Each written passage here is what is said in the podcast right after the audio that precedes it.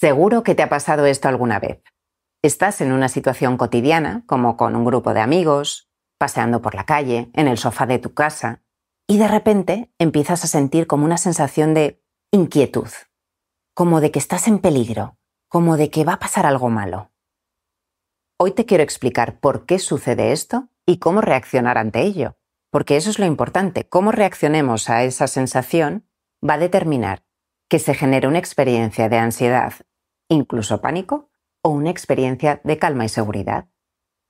Y para eso te quiero contar una anécdota que me contaba ayer una amiga. Esta amiga estaba de viaje con unos amigos e iban en coche y en un momento dado deciden parar en una gasolinera. La gasolinera tenía un restaurante al lado, así que dicen, bueno, vamos a repostar el coche y también el estómago, que ya hay hambre. Bien, entran en el restaurante, en el salón, y ven que hay muchísimas mesas y que solo tres o cuatro están ocupadas. Entonces el grupo dice, bueno, pues nos sentamos aquí, venga, a tomar algo rápido. Pero mi amiga dice, no, aquí no, en esta mesa no. Vamos a esta. No, esta mesa no me convence, que está muy cerca de la cocina. Y sigue como escaneando las mesas en búsqueda de la mesa perfecta. Ni que fuera una cita romántica. Los amigos, venga, que es para algo rápido. Y ella, no, no, esperad, esperad. Y sin entender muy bien por qué se estaba poniendo como tan exquisita, ¿no? Al final dice, esta mesa, aquí y se sienta. Se relaja, mira hacia arriba y ahí es cuando se da cuenta de qué le estaba pasando.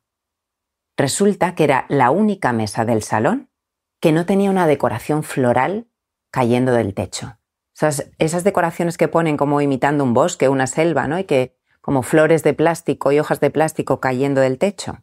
Pues era la única mesa que no lo tenía. ¿Y qué pasa? que esta amiga hace unos meses vivió en su edificio un incendio brutal con víctimas mortales de un restaurante. Y el incendio eh, se había provocado por la decoración floral que había en el techo, que era muy inflamable. A partir de ahí tuvieron que cambiar muchos restaurantes la decoración. El caso es que su organismo, su cerebro, estaba ayudándola, estaba detectando eso sin que ella fuera consciente, que es lo interesante cómo nuestro sistema nervioso nos va guiando muchas veces sin que tengamos conciencia de ello. Ella estaba tranquila e incluso cuando se dio cuenta, sonrió y agradeció a su cuerpo haberla guiado.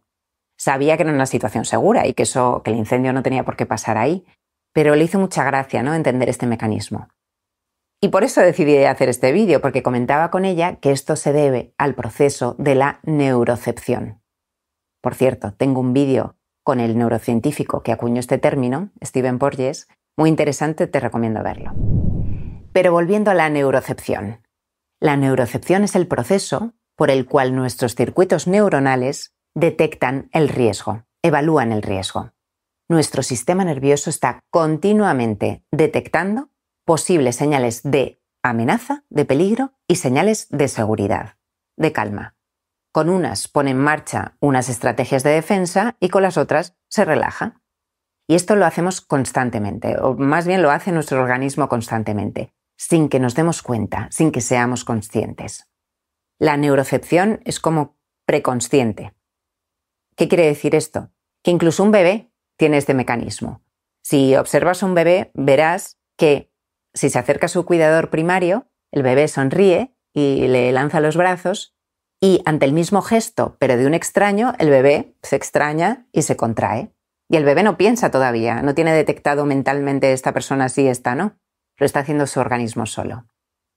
Esta neurocepción es una experiencia silenciosa. No es que tu cerebro te diga, cuidado, aquí puede haber un peligro. No. Te lanza, o sea, genera como sensaciones, estas que hablábamos del principio, sensaciones como de inquietud, genera como un estado de alerta que puede que conozcas bien. Y eso no significa que haya un peligro real, sino que el organismo ha detectado una posible amenaza. Entonces, conocer este proceso nos ayuda a reaccionar ante él desde la calma, diciendo, bueno, pues mi cuerpo ha detectado una amenaza, opina que hay una amenaza y yo racionalmente sé que no. Entonces, agradezco esa sensación porque me está queriendo proteger y le digo, bienvenida, pero no, gracias. Ahora toca calmarnos y autorregularnos. Porque muchas veces lo que hacemos es, ante esa sensación de peligro, decir, uy, si me estoy sintiendo así, significa que algo va realmente mal, o va a ir mal, algo malo va a pasar. Esta sensación me habla de que tengo que estar muy alerta y preocuparme mucho, en lugar de verla como una interpretación que ha hecho el cuerpo por recuerdos antiguos, por sensación de hambre a veces, porque lo que está evaluando el sistema es tanto las señales corporales como los pensamientos, como también nuestro entorno. Por ejemplo, recuerdo que el año pasado estuve durante el verano como dos meses en un pueblecito costero que está muy poco construido y pues todo el día ahí de casita en casita y en la playa. Y dos meses después vuelvo a Madrid y decido irme a pasear esa tarde a la Castellana. Quien conozca Madrid sabe que el Paso de la Castellana es una avenida enorme, larguísima, pues llena de tráfico y de edificios los más altos de Madrid.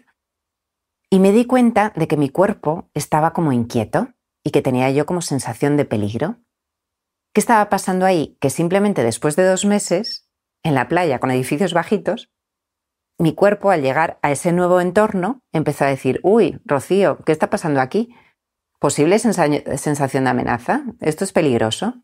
Y yo, bueno, que conozco bien este proceso, sonreí y dije, qué curioso, es mi cuerpo adaptándose a un nuevo entorno y haciéndome estar un poquito más alerta para que yo decida cómo actuar. Entonces, esto es lo importante. ¿Cómo reaccionamos ante esta neurocepción del cuerpo, ante esta opinión corporal de las posibles amenazas? Porque empezamos a sentir eso y los seres humanos somos expertos en darle significado a todo, a encontrar una coherencia en lo que nos está pasando. Muchas veces uno empieza a sentir eso y dice, uy, ¿qué me está pasando? Uf, es que me voy a agobiar y Madrid, a ver si Madrid me va a empezar a agobiar, la ciudad, y voy a tener una vuelta al trabajo terrible y se empieza a enredar en ese tipo de pensamientos, ¿no? Porque ha interpretado esas señales como sensación de peligro en sí misma, como que le está pasando algo raro y que se va a desestabilizar, empieza a sacar conclusiones de la experiencia, anticipando, futurizando. Si en cambio uno entiende que es simplemente su cuerpo adaptándose a un nuevo entorno, o en otro ejemplo, si uno llega a una fiesta y hay muchos desconocidos y siente un poco de inquietud, de sensación de amenaza, y entiende que su cuerpo simplemente que está escaneando las caras nuevas y que si uno no se agobia de esa sensación y se exige, si no se exige estar sintiéndose así, pues el organismo se va calmando y va diciendo, ah, bueno, tú le tienes que ir diciendo, ah, bueno, no, está todo bien. Esto, esta es una situación segura. Porque la neurocepción viene antes del pensamiento racional, digamos, y luego ya con el pensamiento racional, tú le das una señal a tu organismo de Tranquilo, nos podemos relajar. Está todo bien. Estas señales son un malentendido, porque aquí no hay ningún peligro. Esa es la clave. Acompañarte en el proceso. Va a haber muchas veces que tu cuerpo active señales de amenaza cuando todo está perfectamente bien. Perfectamente bien. Y el problema es asustarse de esas propias sensaciones, como si significaran que sí que hay un peligro real. Entender estos procesos cuerpo-mente es fundamental para vivir una vida más en calma, para eliminar la ansiedad, para dejar de enredarte los síntomas, en las sensaciones de miedo, en los pensamientos, en los escenarios catastróficos. Así que si quieres tener consejos y comprensiones diarias, te animo a que te suscribas a nuestra newsletter en hermanoslacasa.com. Muchas gracias por estar ahí y a vivir.